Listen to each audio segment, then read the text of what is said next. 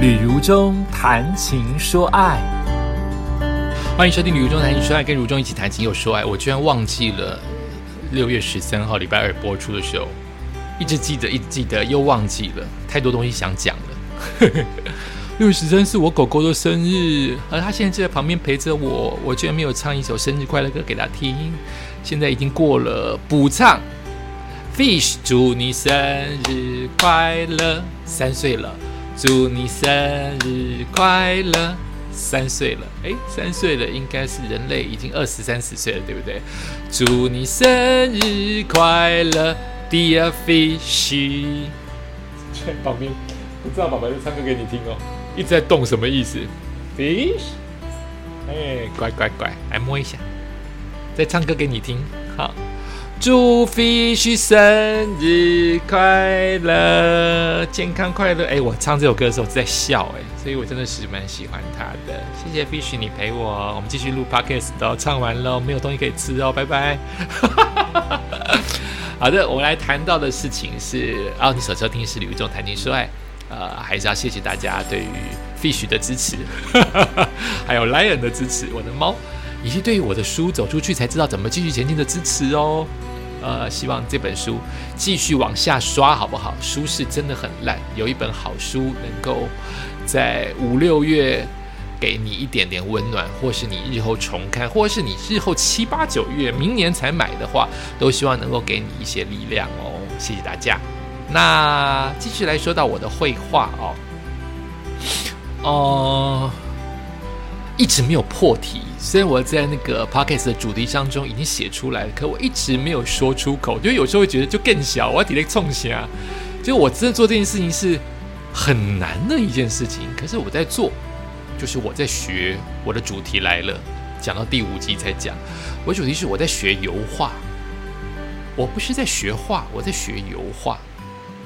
油画至于我是什么呢？其实我不是很知道油画，呃，我可能在这五年，因为看到了歌手杨林他开了画展的相关图片，我觉得真好看，以及我看到了一些艺人，呃，他们临时说忽然通了，自己就是会画了，哎，我就想他们都通了，会不会有一天我也会莫名其妙画起油画啊？这个种子也出现了。然后我看到画的很好看的杨林，我觉得画的很好哈，他的字画像我觉得好好看，啊，有风格。然后我看到曲家瑞的画，哦，我觉得好像大师级的作品，怎么这么难呢？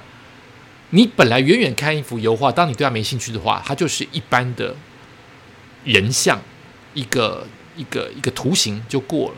可当你对这件有兴趣，你把它放大一看，天哪，他的笔触是这样。它的颜色是这样堆积出来的，你开始觉得好难呐。曲家瑞你好厉害，然后你又发现他卖这么多钱，就钱永远吸引着我，就怎么那么可以画一幅画卖这么多钱？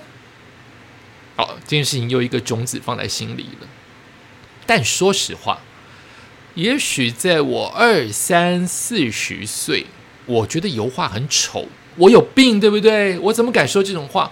因为我可能看到大量的油画，我觉得脏，甚至老式画风都是乱撒。然后我本身喜欢鲜艳的颜色，我喜欢正色，正红、正绿、正黄，这是我个人的喜好，没有为什么。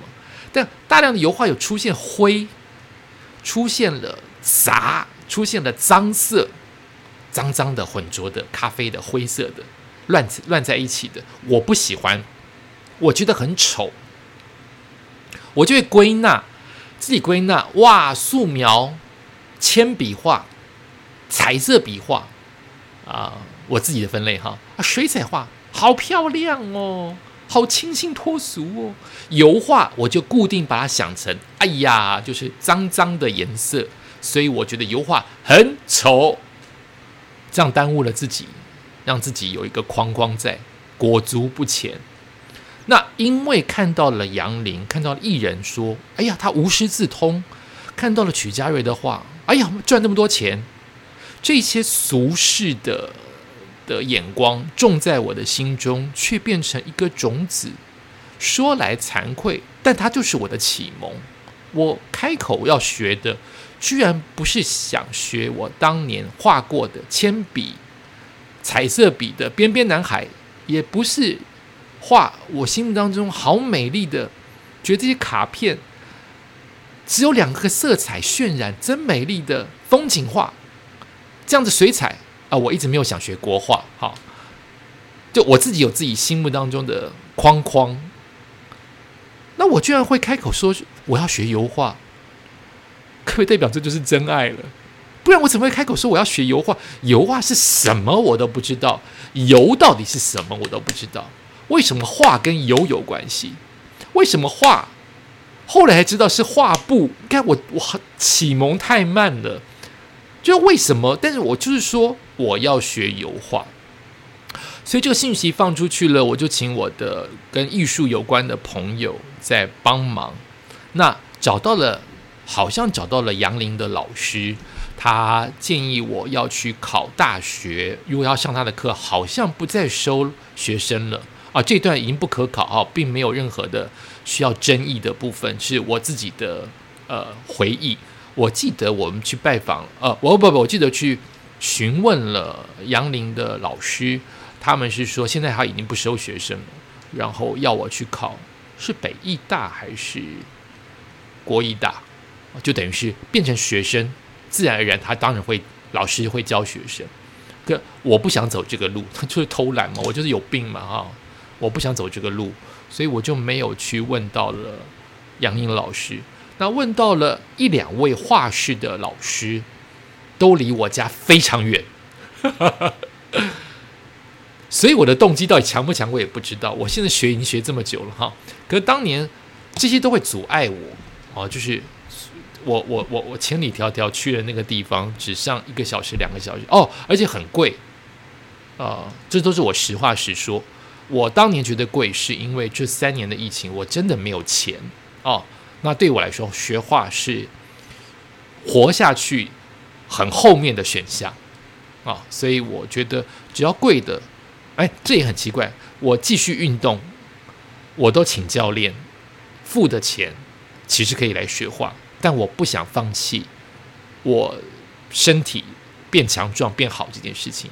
我可以放弃，我可以让学画后面一点啊，这就是人的顺位。有一天我的人的顺位，也许油画在最前面，也许不一定啊，也许狗狗猫猫最前面。就人的顺序会一直改变。可我当年是因为我刚开始要说学画，是我离开。走完徒步环岛，二零二二年我没有钱，所以我学费低这件事情对我来说很重要，很诚实哈。哎，反正我现在就是个诚实，我一直是个诚实的人。然后我去问我的艺术界的朋友，问到了一个美呃他合作过的舞台剧的的朋友的男朋友，太奇怪了，就是。他合作过的舞台剧的人的男朋友 开画室，哎，问了这么多的价钱，这个画室非常便宜，可是，在三峡，我已经自己算哈，这就自己要拿捏，就是它这么便宜，它是一个画，我对于画室是什么都还不晓得，我大概猜得出来是补习班类的招收课程，哈，我都不晓得哦。就是缘分，但我听到他的价钱，再加上他懂我的，他听得懂我在我要什么，我要什么，我先跟大家讲，我就就是我不懂油画，但我想画油画，就这么简单。然后我希望有一天能够开画展，很敢讲哈，人变了，就很敢讲这种无耻的事情。哦，人因梦想而伟大，不是吗？他大概理解我完全没有基础，而且我是没再客气的，完全没基础。那就是考虑我要不要去喽。好，价钱是我可以接受的便宜。啊，他真的是便宜，谢谢老师。后来发现他在三峡，三峡怎么可能去？要两个小时哦。人就是这么奇怪。三峡有一班公车在我家门口直达学校的教室。哎，又合理了。我超级不喜欢坐公车，我喜欢高铁、捷运不会晕车，公车我非常容易因为司机赶车或一直在踩刹车，我一下就晕了。可是我却可以适应，因为这辆公车上高速公路，我可以忍比较短的时间。后来又因为上高速公路太容易塞车，我是周末去学，我居然发现了可以搭一班公车加一班捷运，我可以忍受。它比高速公路上面的塞车来得更快一两分钟。看我对一两分钟多么斤斤计较，所以我又现在变成坐捷运再换公车。到我的教室，然后我碰到了我的老师。我的老师是在剧场当中的美术人员，或者是就是所谓的哎，剧场当中的美术人员要怎么讲啊？剧场当中有所谓的舞台嘛，他就是舞台道具，所以他本身也是教画的老师，但。我万万万，我本来应该就知道这件事情，可是我当到当下到了现场，我还是吓一跳，就是这是一个我来到的教室是儿童美术班，